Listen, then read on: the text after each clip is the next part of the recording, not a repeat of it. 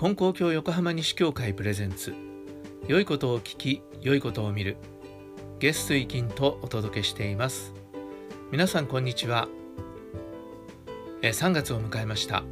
え皆さん元気で新しい月をお迎えになったでしょうか。え今日は昨日お伝えした横浜西教会の月例祭誕生感謝祭月例例祭の後のお話です。今回は四代金光様が書かれた書「大挙清白」という言葉の意味についてお話ししています。最後までお聞きいただければありがたいです。それではどうぞ。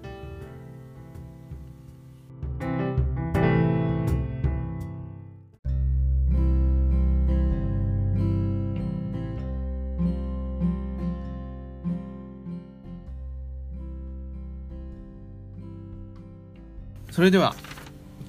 月例祭のお話をさせていただきたいと思いますが今日はあの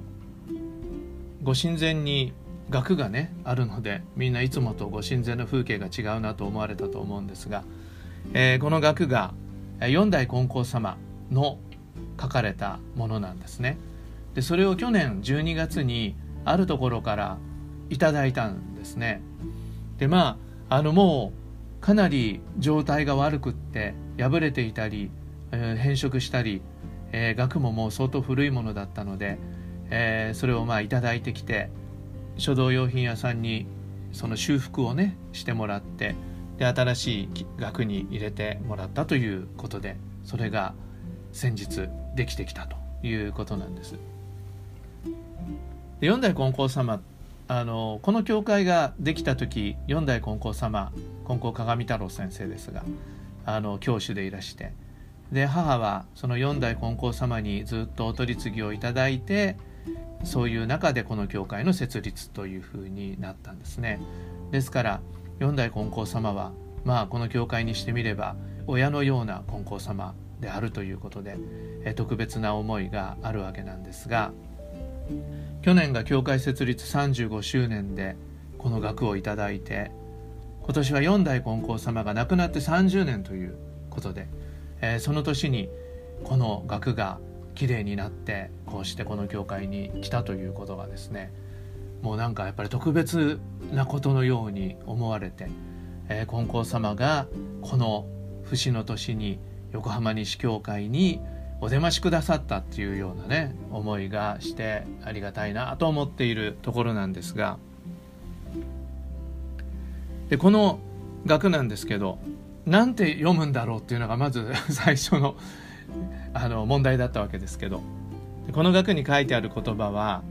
これ「大挙清白」って書いてあるんですね。後でまたご覧になっていただいたらと思いますが「大挙」っていうのは「太はね太いという字。虚っていうのは空虚の虚。虚空っていうようなあの古の虚ですよね、えー、それで太虚で清白。清は清い。白は白いということなんですね。でそこに壁水大と書いてあって。大というのはあの宿題の大ですね。壁水というのは四代金光様の画号です。えー、大挙清白。壁水大というふうに書いてあるわけなんですがこの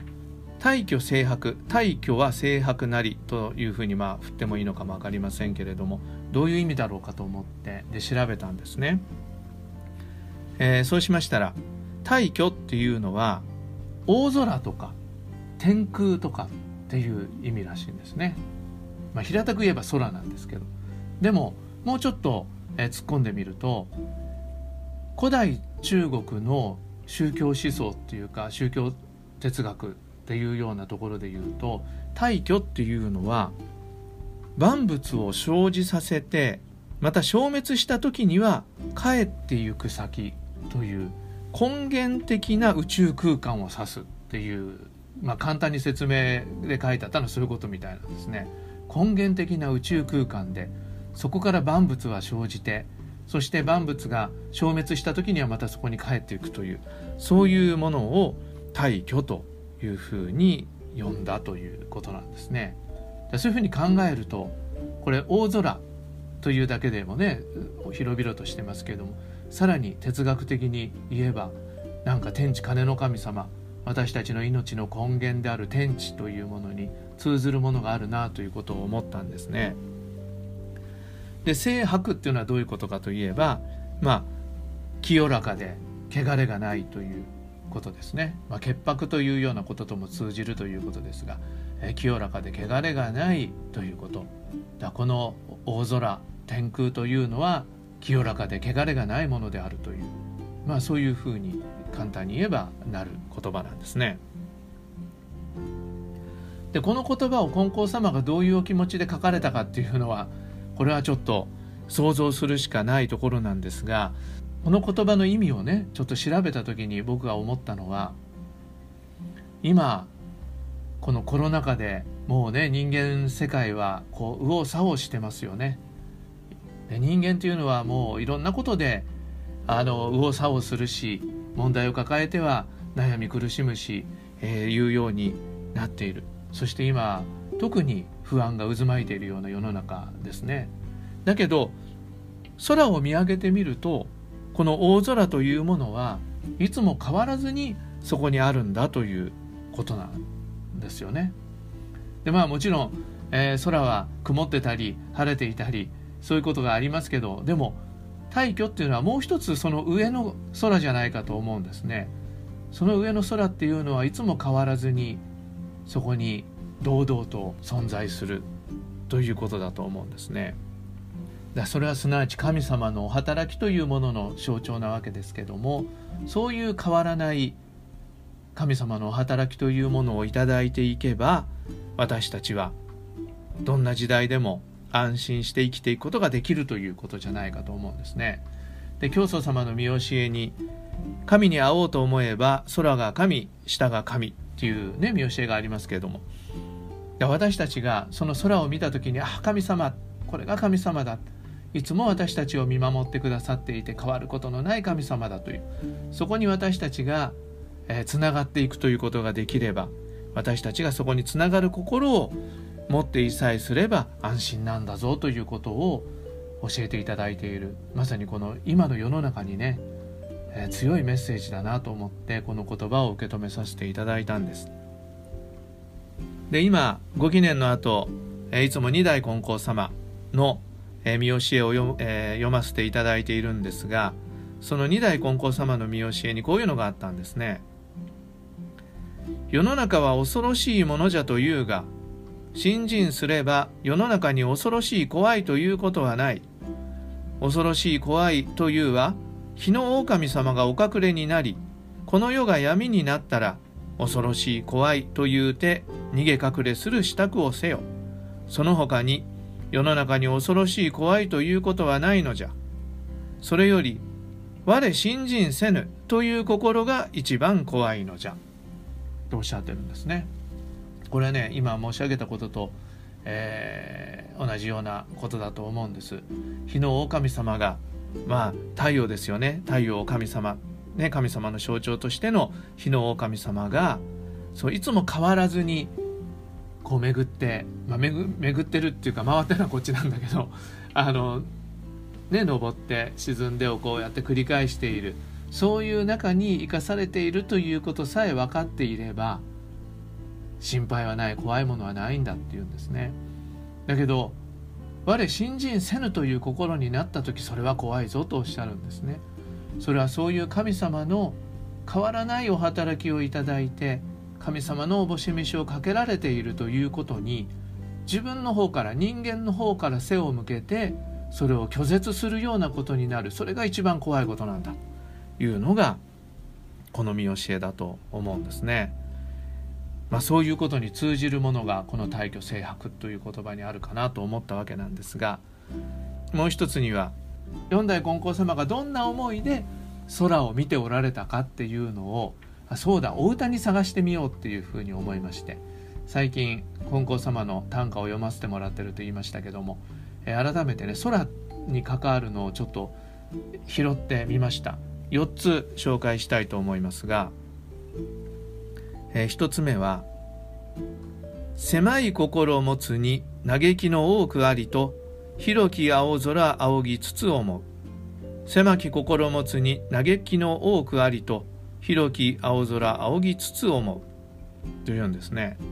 空っていうのは大きいからその広い空を見てるとその自分の心の狭さとか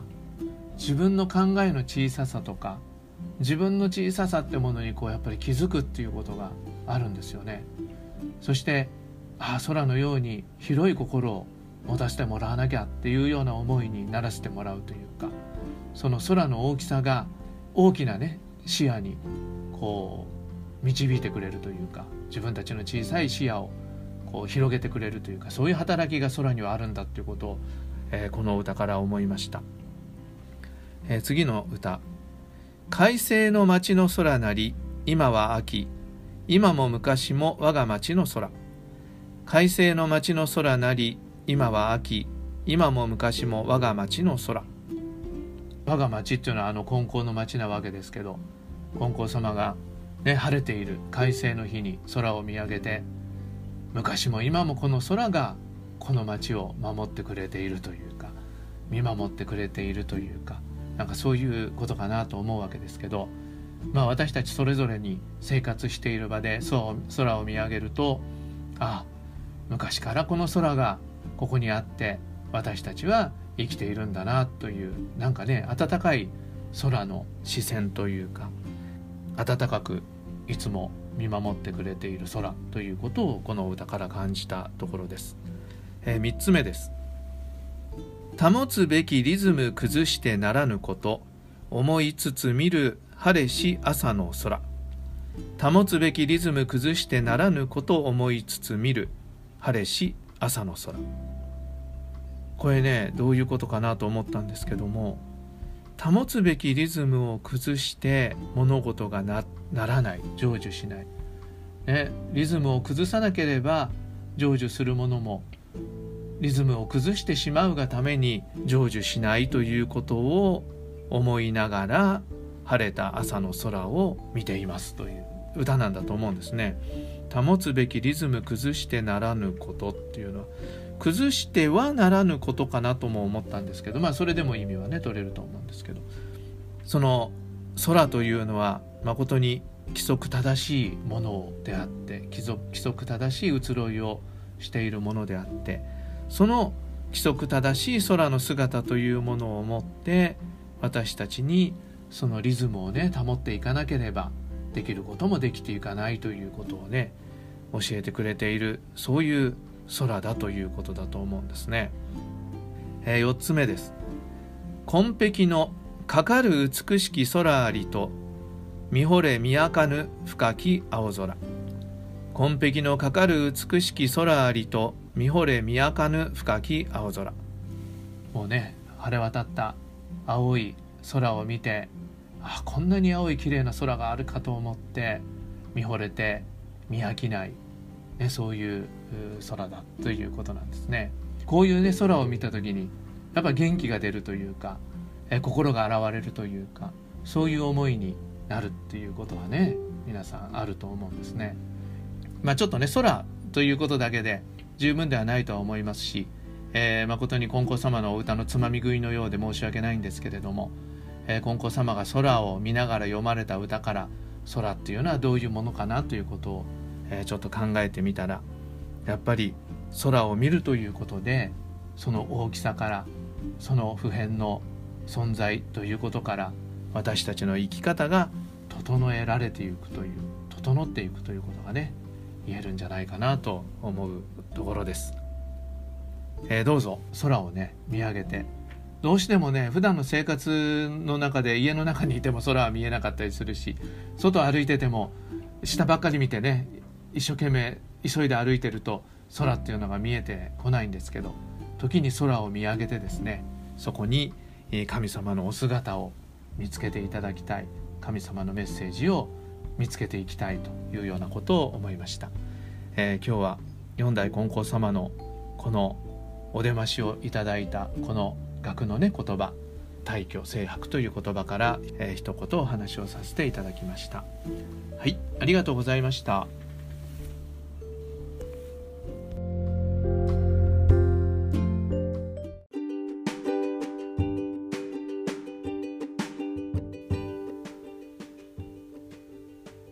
最後までお聞きいただきありがとうございました、